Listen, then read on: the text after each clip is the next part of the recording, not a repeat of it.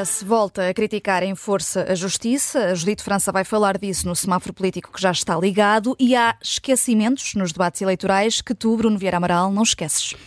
Sim, e, e é uma, um, um relatório uh, divulgado ontem de, pelo Eurostat uh, em que Portugal uh, é o país da União Europeia com o maior rácio de dependência de idosos, ultrapassando a Finlândia e a Itália.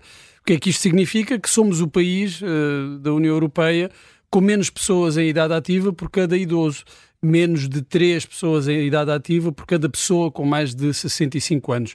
E temos também o ritmo mais rápido de envelhecimento de toda a Europa. Entre 2013 e 2023, a população envelheceu 4,4 anos, isto é superior a qualquer outro país da União Europeia.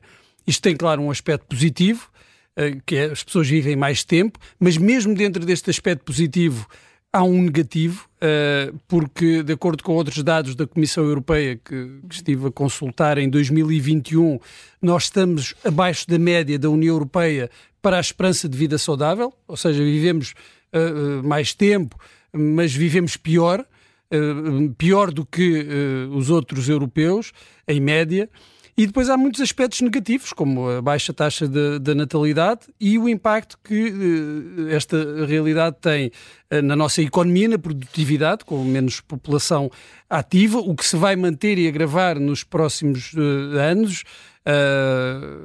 a previsão é de que vá piorando até daqui a duas décadas se nada for feito, se não se alterar também esta realidade. Tem um impacto também na segurança social, nos cuidados de saúde, na pressão sobre o SNS e nos debates. Uh, tem-se falado muito do SNS, tem-se falado de economia, da necessidade de crescimento para que as poucas pessoas que nascem não saiam do país assim que possam, mas uh, pouco de políticas concretas para enfrentar e contrariar esta nova realidade demográfica. E isto acontece porque é uma área em que uh, os resultados de políticas aplicadas agora só se vão a ver daqui a, a muitos anos. A cor é, é vermelha ou talvez cinzenta uh, por causa deste inverno demográfico. Um inverno grisalho. Grisalho. E tu, Judite, o que trazes para este semáforo? Eu trago esta questão da, da justiça uh, porque depois das uh, palavras de Ferro Rodrigues, uh, que foram muito duras, chamando ao Ministério Público irresponsável e, e medíocre, um, e pedindo a Marcelo Rebelo Sousa que convocasse o Conselho de Estado ainda antes das eleições.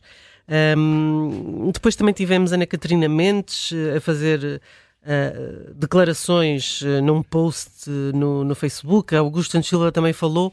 Bom, Pedro Nuno Santos também pediu explicações à PGR, que entretanto a Lucília Gago emitiu um comunicado, já demos nota disso um, nos jornais. Bom, no meio disto tudo, em que todos pressionam o Presidente da República, Marcelo Rebelo de Sousa veio dizer que não falava, a não ser em abstrato depois das eleições, tem mantido o recato que prometeu um, diz que não comenta este caso, como também não comentou a Operação Influencer, e ainda bem, uh, nada que o Presidente da República dissesse agora ia ser útil, uh, estamos em plena campanha.